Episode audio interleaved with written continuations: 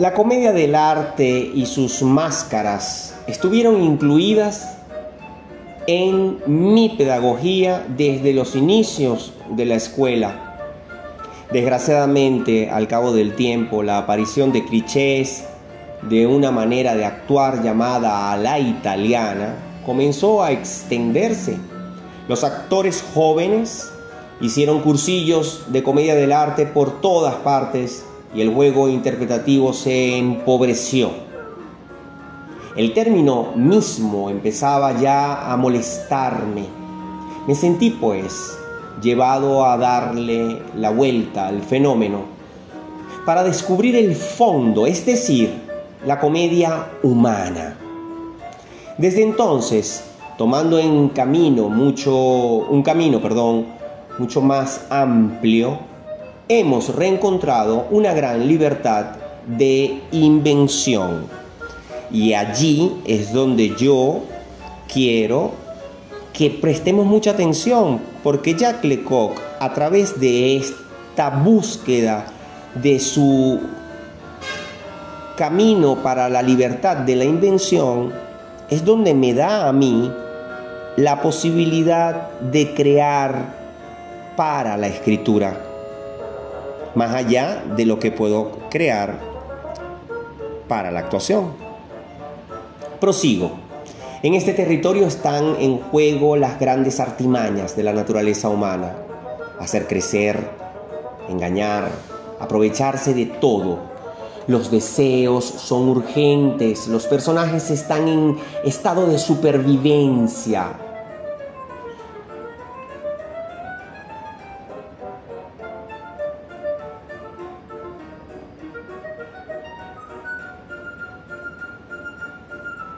en la comedia del arte, todo el mundo es ingenuo y malicioso.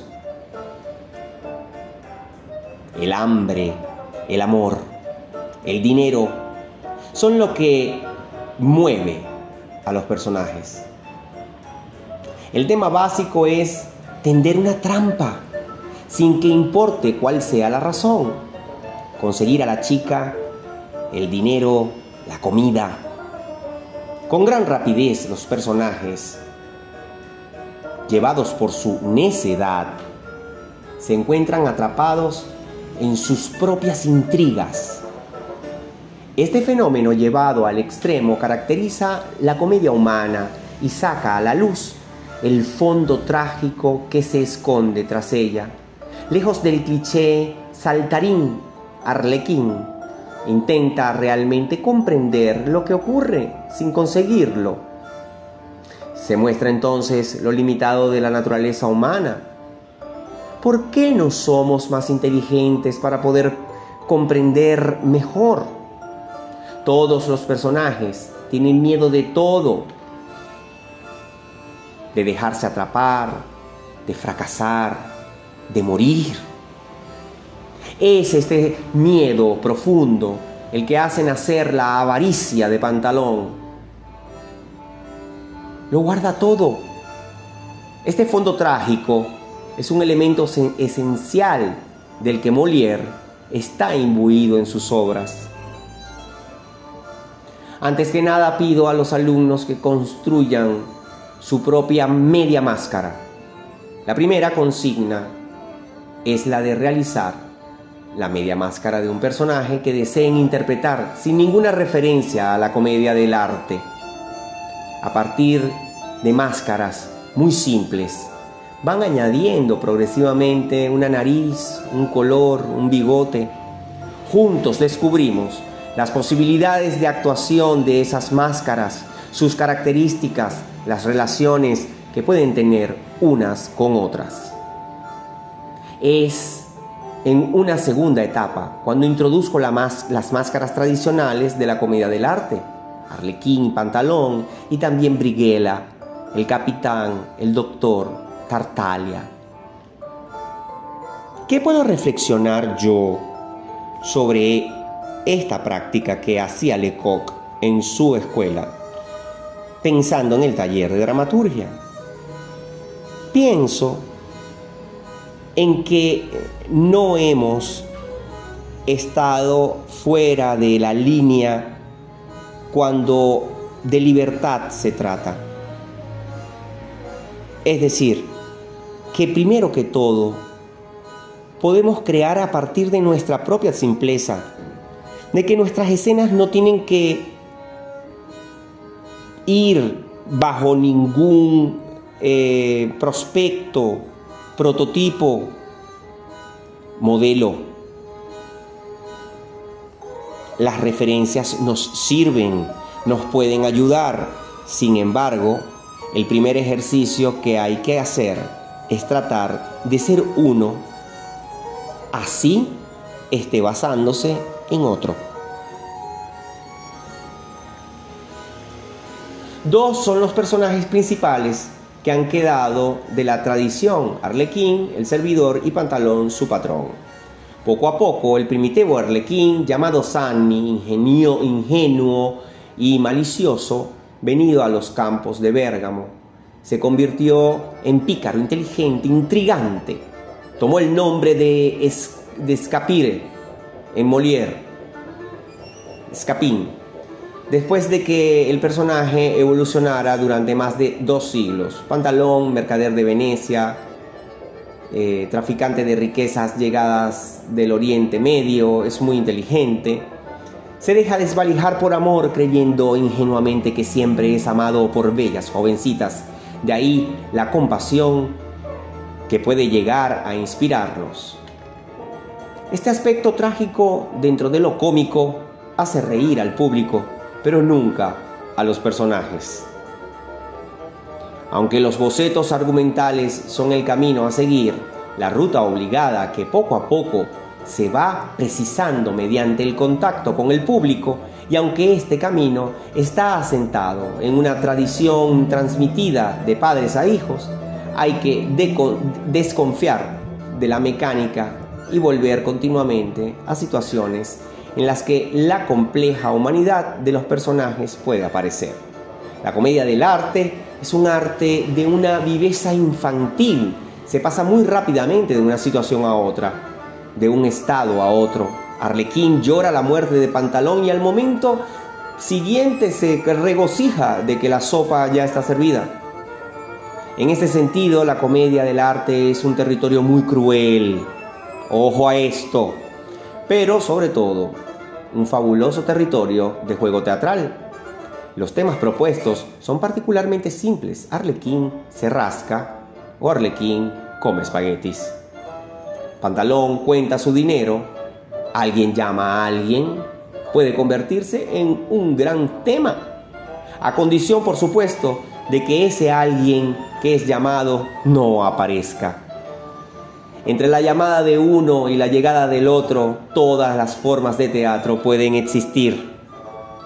No todos los temas se pueden trabajar por medio de la improvisación. Algunos implican una preparación que los alumnos realizan en autocurso el pedagogo está atento a dos elementos complementarios. Por un lado, el boceto argumental, la historia, los puntos de paso obligado por los actores cuando improvisan en grupo. Por otro lado, y esto es más importante, el pedagogo debe insistir en el motor de la actuación. El motor no es qué interpretar, sino cómo hacerlo. ¿Cuáles son las fuerzas que están en juego? ¿Quién tira? ¿Quién empuja? Quién tira de sí mismo, quién se empuja a sí mismo, de quién se, tira, eh, quién es empujado. Responder a estas simples cuestiones es dar una dinámica al recorrido y en la dramaturgia son esas preguntas que debes hacerte cuando vas a escribir para darle complejidad a la acción o al personaje del que se está hablando. Si el boceto argumental es lineal de un punto a otro, el motor es dinámico y proporciona el relieve indispensable para la actuación.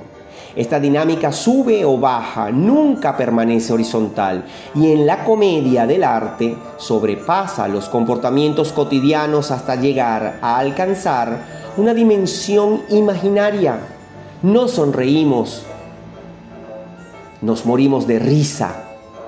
En la comedia del arte, o comedia humana, El estilo interpretativo es llevado al máximo, las situaciones desarrolladas hasta el límite. El actor alcanza un alto nivel de actuación y en público puede observar y el público puede observar el resultado de un eh, comportamiento llevado incluso hasta la muerte.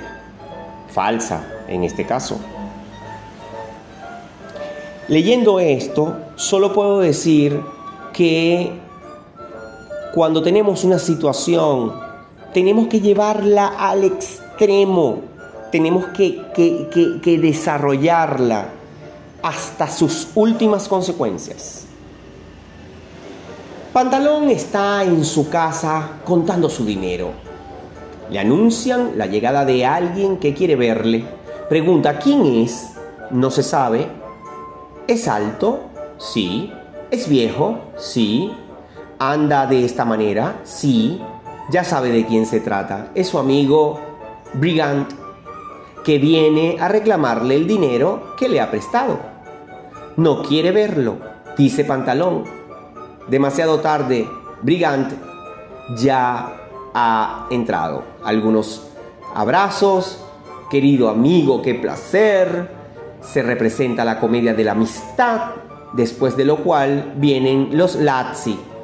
Traen una silla, qué bonita es, dirá Brigante, eh, em, calculando el precio del objeto. es una silla muy vieja, responderá Pantalón para que no le quiten su silla nueva. Eh, en este caso, el motor principal de la actuación será valorar, depreciar, ¿no? Despreciar. Uno, uno, se dedicará a despreciar todo lo que posee y el otro tratará de valorar todo lo que podría llegar a pertenecerle. A continuación, Brigante eh, intentará hablar del asunto que le ha llevado allí y que es el cobro de una deuda, mientras que Pantalón evitará el tema, hablará de otra cosa. Desviará la conversación. La desviación será el gran motor de la actuación. Y así lo podemos tomar también para la dramaturgia. Como yo coloco algo que el personaje desvía hasta el momento fatídico en que Brigante diga, dame mi dinero, y Pantalón muera de un infarto para resucitar evidentemente tan pronto como Brigante se haya ido en busca del doctor porque una vez más, aquí la muerte no es más que una estratagema. Los alumnos pueden interpretar este tipo de tema tanto con las máscaras tradicionales como con las que eh, construyen ellos mismos, pero he comprobado que se sienten más libres para adaptarse a los principios de esta forma de actuación llevando sus propias máscaras.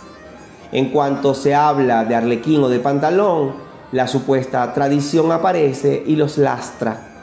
Bueno, es lo que hemos hablado. Si quieres escribir como escribía Sófocles, te vas a ir a la porra. Mientras que si escribes desde ti, vas a escribir y te vas a sentir más emocionado porque vas a escribir lo que tú quieres escribir. Bocetos argumentales y estrategias de actuación. Mi atención se dirige prioritariamente hacia la capacidad de los alumnos para desplegar un sentido táctico de la actuación.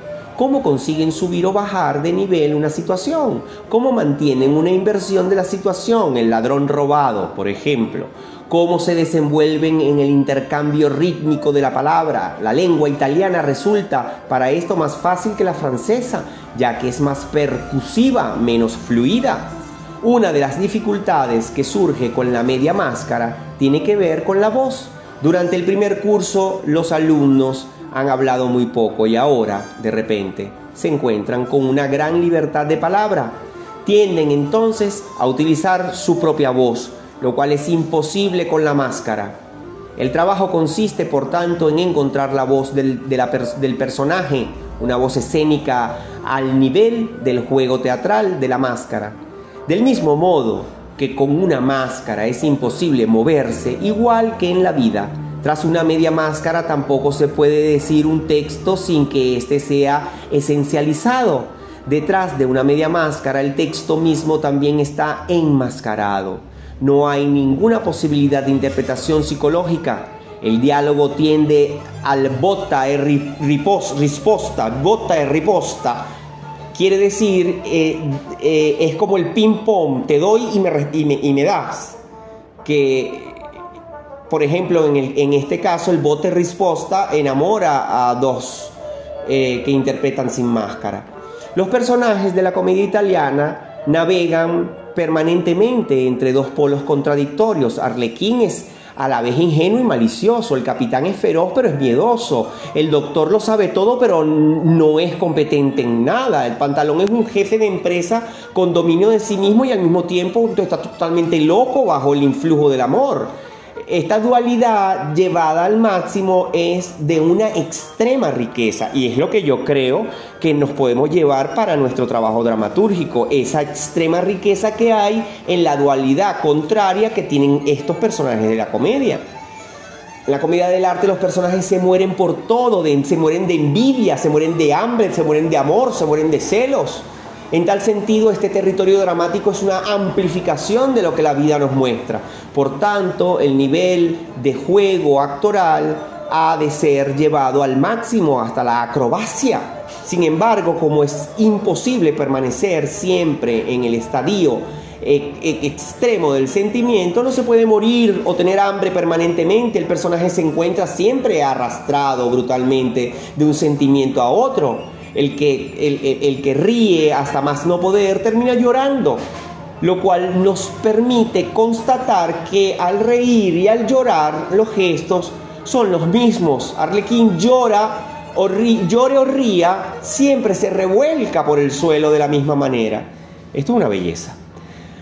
Los Lazzi constituyen el espacio principal del juego interactivo de, de la comida del arte en un libreto de comedia del arte, el momento más interesante es aquel en el que no hay nada escrito, pero en el que una acotación está indicando Lazzi.